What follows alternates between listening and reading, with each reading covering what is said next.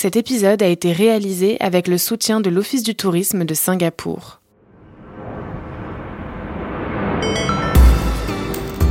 Madame, Monsieur, tous les passagers qui entrent à Singapour doivent remplir le formulaire en ligne Singapore Arrival Card. Quand on évoque Singapour, on imagine une ville futuriste, frénétique, un centre d'affaires mondial qui vibre 24 heures sur 24. En réalité, cette cité est insulaire de presque 6 millions d'habitants, juste en face de la Malaisie, est bien plus complexe que l'image qu'elle renvoie. Quand je suis arrivé à Singapour, j'ai été frappé par l'influence anglaise, par la diversité des cultures et des ethnies. J'ai aussi été frappé par le côté calme, presque paisible du centre-ville et son allure très ordonnée. En fait, Singapour, c'est une ville complexe. Bonjour Ariane. Bonjour. Enchanté Ariane. Pour mieux cerner cette mégapole qui me dépayse, je suis allé à la rencontre d'Ariane Nabarro. Ariane, c'est une Française qui est installée à Singapour depuis presque 30 ans. Elle est guide officielle et connaît tous les secrets de la ville. Je suis sûr qu'avec elle, je vais ressentir l'âme de Singapour.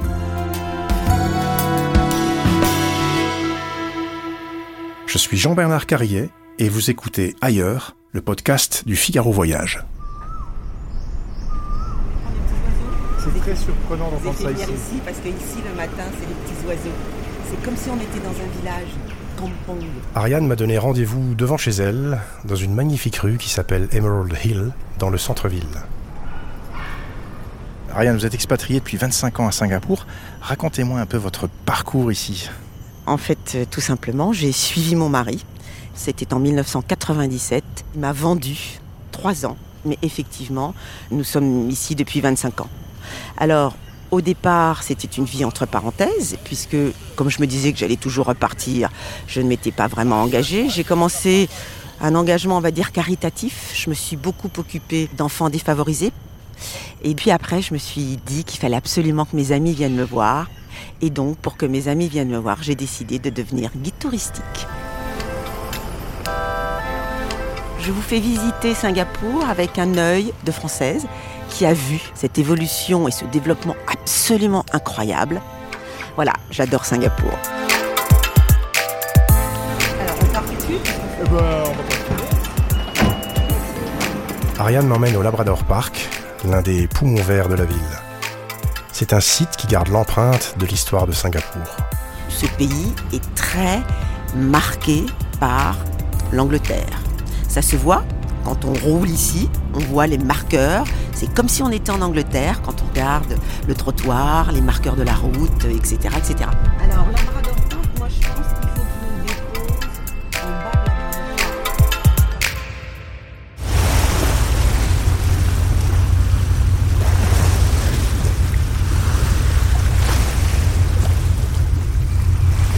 Ariane, on vient d'arriver à Labrador Park. C'est effectivement un parc au bord de l'océan, avec aussi derrière nous des gratte-ciels futuristes. En face de nous, il y a cet immense port de Singapour, avec tous ces bateaux, ces portiques, euh, ces grues. Singapour, c'est une ville de contraste. Donc en permanence, on est entre deux, ballotté. Vous avez devant vous un des ports les plus importants au monde en matière de transit, puisque ça c'est un héritage colonial. Raffles est venu à Singapour pour créer un port franc, c'est-à-dire un port où on ne paierait pas de taxes sur les marchandises. Et c'est resté. On est un des plus grands ports au monde. Et vous entendez le bruit des bateaux, des tankers énormes que vous voyez devant vous en ce moment. Vous entendez le ronronnement, vous entendez les grues qui s'activent. L'arrivée et le départ de tous ces conteneurs que vous pouvez voir au fond.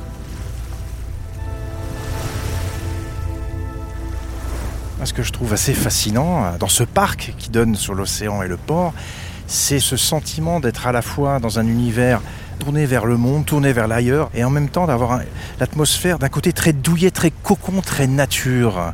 Je vous rappelle que Singapour, c'est un archipel d'îles. Eh bien, c'est l'âme de Singapour. Nous sommes un tout petit pays. Et quand tout est si restreint, nous devons nous organiser d'un point de vue urbanistique pour toutes nos activités.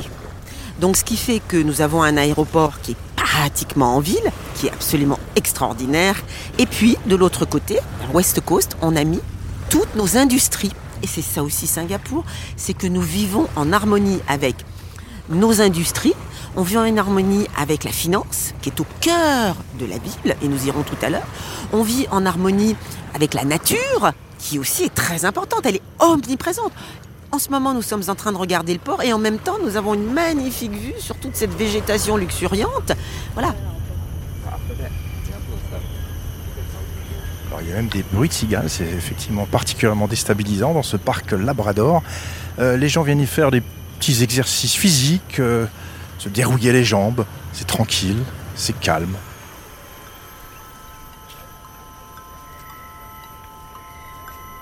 quelques gouttes qui commencent à se manifester. On est en fin de matinée et là on va aller euh, marcher du côté de cette petite colline qui surplombe ce Labrador Park. Ça peut être superbe.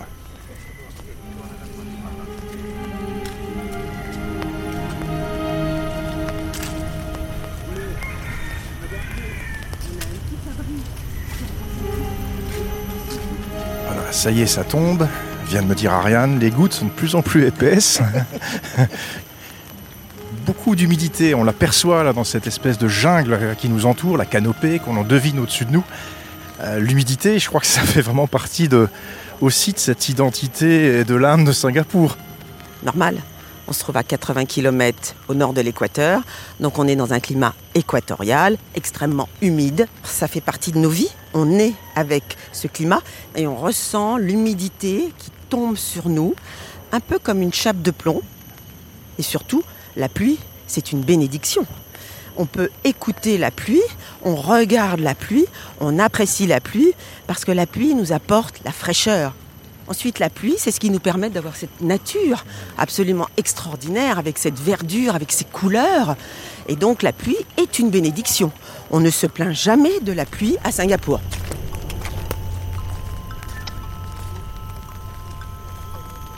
Donc on arrive au sommet de cette colline devant une très très belle résidence coloniale. Et là, on a un point de vue.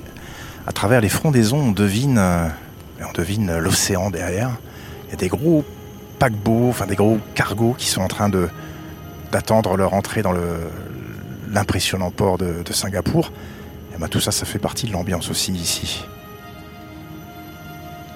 C'est vrai que c'est étonnant parce qu'autour de nous, on est, on est comme prisonnier d'une espèce de gangue verte, une bulle de verdure très luxuriante, d'arbres qui font des plus de 20-30 mètres de haut. C'est une vraie jungle. Donc cet arbre, c'est ce qu'on appelle les arbres de la pluie, rain tree. Il a été énormément utilisé au moment du développement de Singapour parce que c'est un arbre qui a, comme vous le voyez, un énorme canopie, c'est-à-dire un parapluie qui est énorme, qui va nous protéger de la pluie.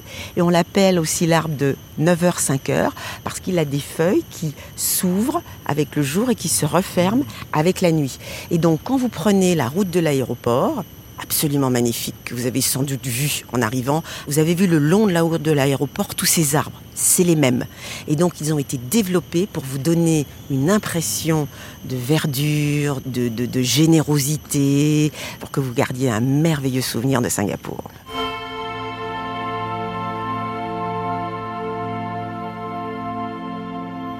Vous savez qu'à Singapour, on dit que chaque Singapourien doit être à moins de 400 mètres ou moins de 10 minutes d'un espace vert. Donc ça veut dire que la nature fait partie intégrante de la ville. Nous avons beaucoup beaucoup de parcs où nous allons nous promener, nous allons à la rencontre de la nature, de cette végétation absolument incroyable.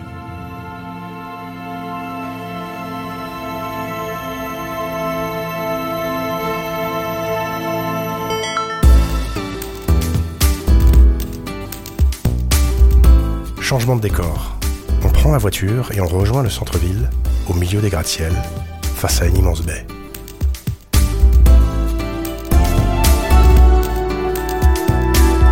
Alors, on vient d'arriver euh, devant la baie de Marina et en face de nous, on a trois gigantesques tours.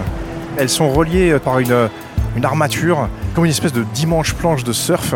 Et c'est le fameux Marina Bay. Et ça, c'est vraiment la vitrine touristique de Singapour. Si vous tapez sur votre moteur de recherche Singapour, qu'est-ce que vous voyez apparaître? C'est ce fameux bâtiment qui est constitué de trois tours d'hôtellerie, 2560 chambres. Et en haut de ces trois tours, vous avez cette planche de surf, moi je l'appellerais ce bateau. Ce bateau sur lequel on va avoir la plus haute plus longue piscine au monde. Comment on peut le visiter? Très simple, vous prenez l'ascenseur et vous montez en haut du toit. Vous admirez la vue absolument incroyable sur la mer d'un côté, sur la ville de l'autre. Je vous recommande d'y aller plutôt en soirée. Singapour est très très belle la nuit. Et à mon avis, elle est presque plus belle le soir que le jour.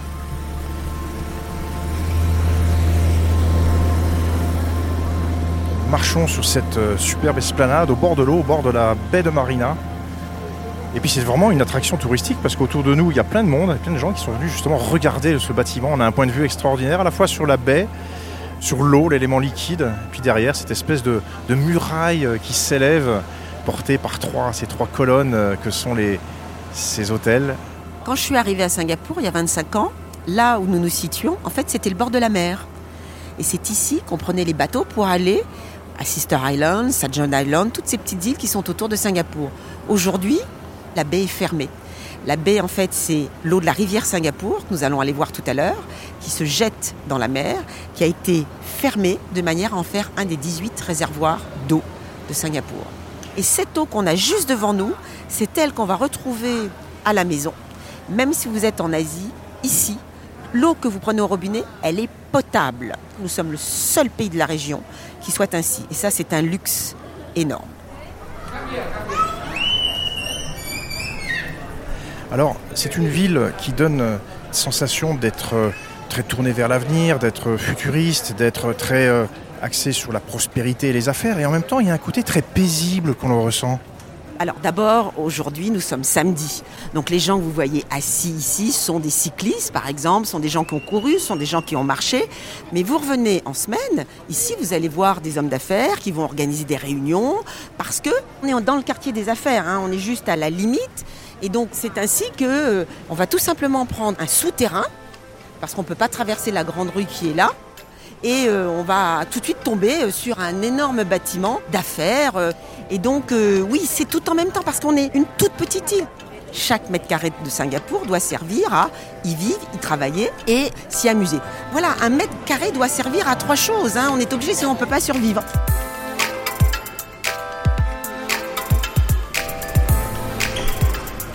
Alors là, c'est quand même étonnant. On est dans un passage souterrain qui est fréquenté par des milliers de personnes tous les jours. Et puis, on a l'impression d'être plutôt dans une espèce de bijouterie euh, très chic. Tout, tout sent bon, tout est propre. On a ce qu'on appelle ici l'empreinte olfactive. Et on a des empreintes olfactives pratiquement dans tous les hôtels de Singapour et dans les bâtiments de Singapour. Ça, c'est la caractéristique de la propreté.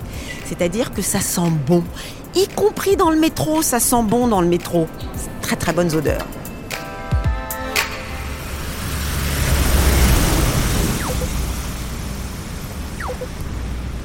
Alors, on est sur euh, Raffles Place. On a l'impression d'être dans un espèce de Manhattan asiatique, avec toute cette forêt de gratte-ciel qui nous entoure. Très impressionnant. Il y a vraiment tous les styles, toutes les architectures. Absolument. Je dirais que c'est une bataille d'architectes parmi les plus connus au monde. On se trouve en présence, juste devant nous, le bâtiment blanc de la Bank of China. C'est Palmer Turner, le grand cabinet d'architectes de Hong Kong. Vous avez juste derrière, un peu plus loin, le grand architecte contemporain Kenzo Tange, le bâtiment marron que vous voyez là. Juste derrière, on va avoir le bâtiment du très grand architecte chinois, celui qui a fait la pyramide du Louvre, IMP. Et tout ça, ce sont des bâtiments de grandes banques. Juste ici, vous avez BNP Paribas, derrière le Crédit Lyonnais, Standard Chartered, toutes ces grandes banques du monde entier qui se côtoient. Mais à quoi est due cette presque insolente prospérité?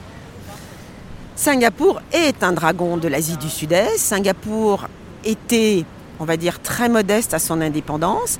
Quand Singapour doit se séparer de la fédération de Malaya, Singapour va se retrouver toute seule. Singapour va se retrouver sans une ressource naturelle. C'est un pays où il y a zéro ressource naturelle. Mais Singapour a des hommes. Et Singapour est une population majoritairement chinoise avec un peuple qui travaille et qui travaille beaucoup. Et donc, le gouvernement va capitaliser sur cet esprit d'entreprise, ce- cet esprit d'argent.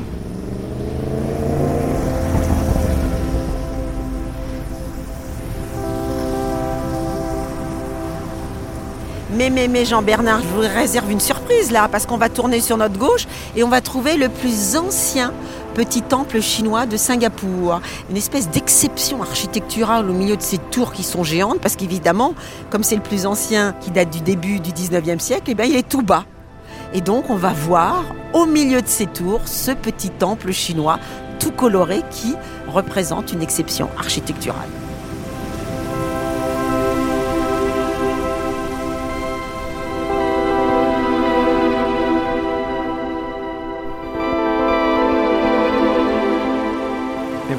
Nous arrivons devant ce fameux temple chinois au cœur du quartier des affaires. Il est vraiment incroyable, il est serti comme un écrin au milieu du quartier des affaires avec devant lui euh, le fameux Capita Spring, le dernier né des, euh, des gratte-ciels futuristes de Singapour qui le domine de toute sa masse. Et tout en bas, là, face à nous, on a ce temple chinois avec toutes euh, ces circonvolutions architecturales, son côté très coloré, euh, très stylisé. La place du temple ici est aussi très importante parce que vous allez travailler toute la journée dans ces grands bâtiments et vous allez venir au moment de votre pause déjeuner, au moment de votre pause snack, prier. C'est un temple où on prie énormément. Et donc il a toute sa vocation, comme de l'autre côté on a la mosquée. Ce sont des établissements religieux qui servent, ce n'est pas que du décorum, puisqu'on ne peut pas se permettre dans un tout petit territoire d'avoir des endroits qui soient uniquement pour faire joli. Il faut qu'ils servent. Ça va être un petit peu plus loin, vous avez euh, une église méthodiste. Ce sont des églises qui sont en activité. Entrer dans ce temple, au cœur, cœur même de la, de la cité des affaires. Ce dialogue entre les deux est vraiment euh, spectaculaire. Et bien sûr, les, les lampions. On rentre dans un univers avec déjà euh, des volutes d'encens. Cette euh, odeur qui nous prend aux tripes, c'est vraiment impressionnant. Alors oui, on a parlé d'empreintes olfactives quand on était dans les hôtels et dans les temples. On va avoir ces odeurs d'encens qui sont omniprésentes, puisque l'encens, en fait, c'est ce qui va porter la prière vers les dieux.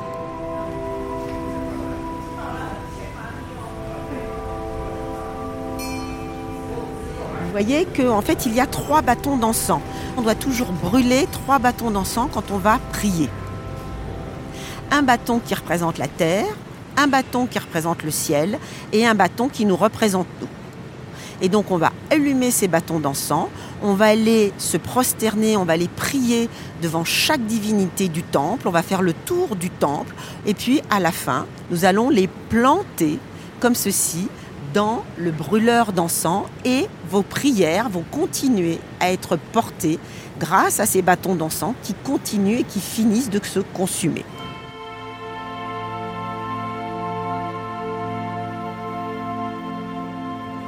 Là, nous voyons une tortue dans ce temple-là. Pourquoi une tortue Elle est dans un espèce de bac bleu. Euh, ouais, une tortue sacrée. Oui, la tortue, c'est la longévité. Une autre valeur auquel on tient chez les Chinois.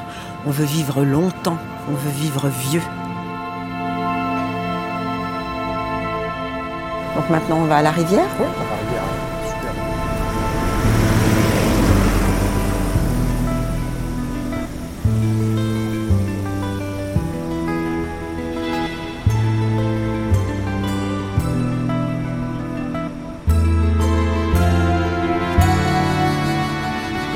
que Singapour a un pied dans la tradition et un pied dans la modernité la plus folle finalement. Et cette euh, cité-État en a fait son identité. Et justement, nous allons aller au bord de la rivière, qui étaient dans le temps les entrepôts des matières premières, des marchandises de Singapour. Donc on a réussi à garder, vous allez voir comme c'est joli, ces anciens entrepôts. On en a fait des bars et des restaurants, et maintenant on s'amuse dans ces endroits. Ça n'a pas toujours été le cas. Hein. Dans les années 90, on détruit à outrance. On détruit, on détruit, on détruit pour construire cette ville que nous sommes en train d'admirer en ce moment. Mais à un moment donné, en fait, il y a une dame, c'est la belle-sœur de Monsieur Lee qui a dit il faut arrêter de détruire. Parce que si on détruit tout, on n'aura plus rien à montrer aux générations futures. Alors là, on va faire appel à la France. On va faire appel à un monsieur qui s'appelle Didier Répellin. Et Didier Répellin, très très grand architecte des monuments historiques français, va venir à Singapour. Madame Lee va lui donner une shop house avec une équipe et va lui dire Didi, parce qu'elle était incapable de dire Didier, montre-nous qu'on est capable de restaurer et que une shop house peut avoir un avenir à Singapour. C'est ce qu'il va réussir à faire dans une petite rue qui s'appelle Armenian Street. Et donc, à partir de ce moment-là, on va restaurer les shop house, qui sont les structures architecturales très typiques de Singapour. La shop, c'est-à-dire la boutique au rez-de-chaussée, et la house, c'est-à-dire la maison au premier étage. Et c'est comme ça qu'on a gardé et qu'on n'a pas tout détruit. Et aujourd'hui, on fait très très attention à ce qu'on détruit et à ce qu'on garde.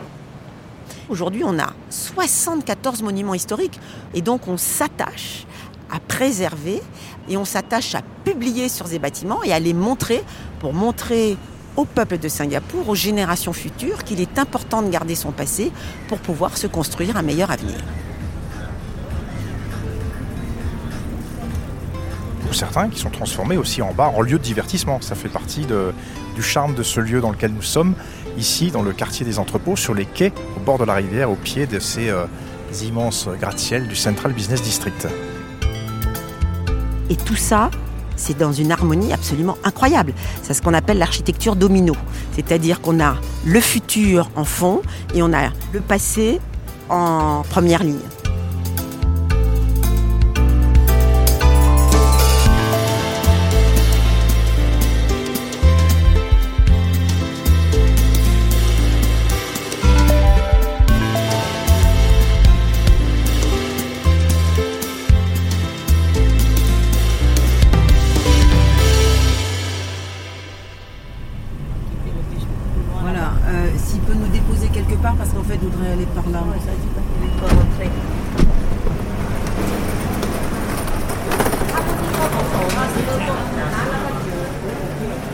On vient de, traverser la ville, on a fait quelques kilomètres avec notre petit minibus qui nous transporte encore dans un autre monde et dans un autre quartier qui s'appelle Queenstown.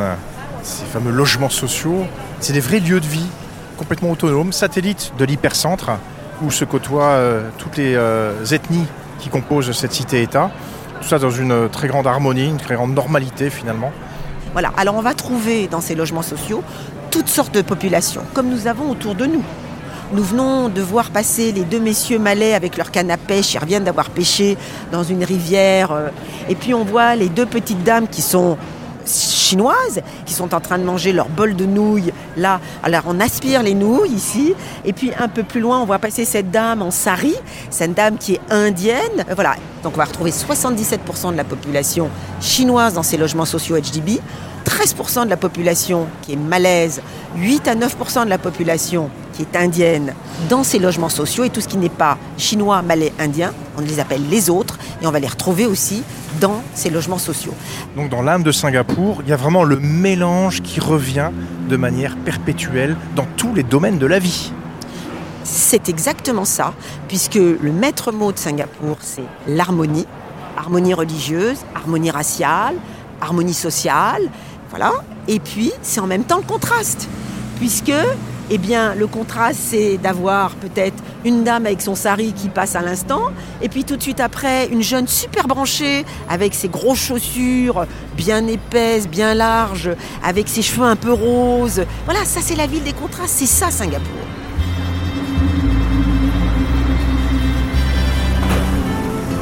On quitte Queenstown et Ariane m'emmène à Orchard Road, les Champs-Élysées de Singapour, temple du shopping.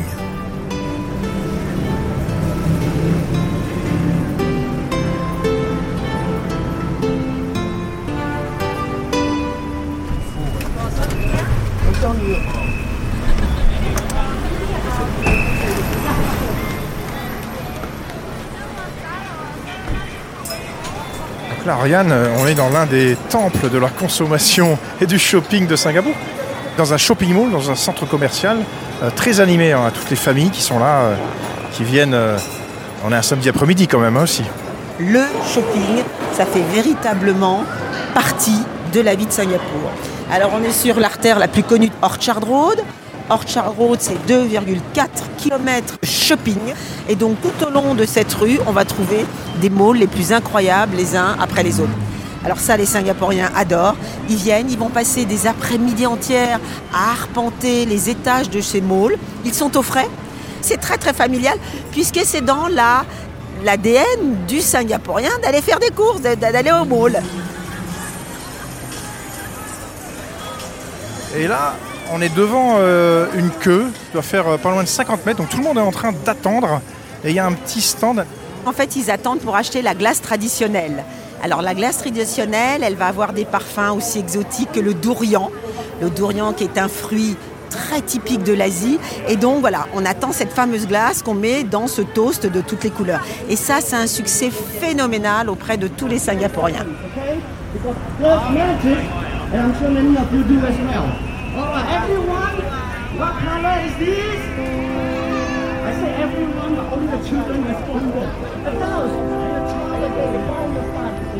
J'adore Singapour. Je dois dire que c'est un pays tellement attachant. C'est un pays que j'ai vu grandir comme mes enfants. Donc je peux presque dire que je l'aime comme une mère qui a vu une réussite absolument incroyable, qui a aimé, qui a été quelquefois en désaccord aussi. hein. Voilà, comme un enfant que j'aurais vu grandir d'une manière extraordinaire. Qu'est-ce qui a beaucoup changé en 25 ans à Singapour? Je pense que je suis arrivée dans un pays que je trouvais en voie de développement. Aujourd'hui, je suis dans un pays qui est parmi les plus développés au monde et parmi les plus riches au monde. C'est un des pays aussi les plus chers au monde avec New York. hein. C'est un pays de très grand contraste, dans le contraste du traditionnel et dans le contraste de l'avenir.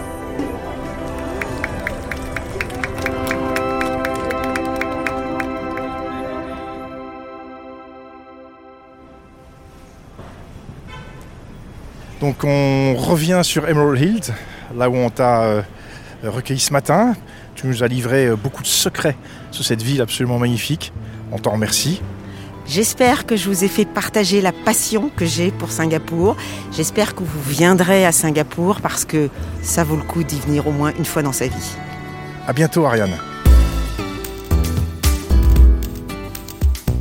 C'était une journée bien remplie. Je suis exténué. Il fallait bien ça pour mieux saisir l'âme de Singapour. Avec Ariane, j'ai eu la chance de faire un grand voyage dans cette ville fascinante. Mais il me reste encore bien d'autres facettes de la ville à découvrir, et notamment la cuisine de Singapour. Demain, j'ai rendez-vous avec Charlotte May.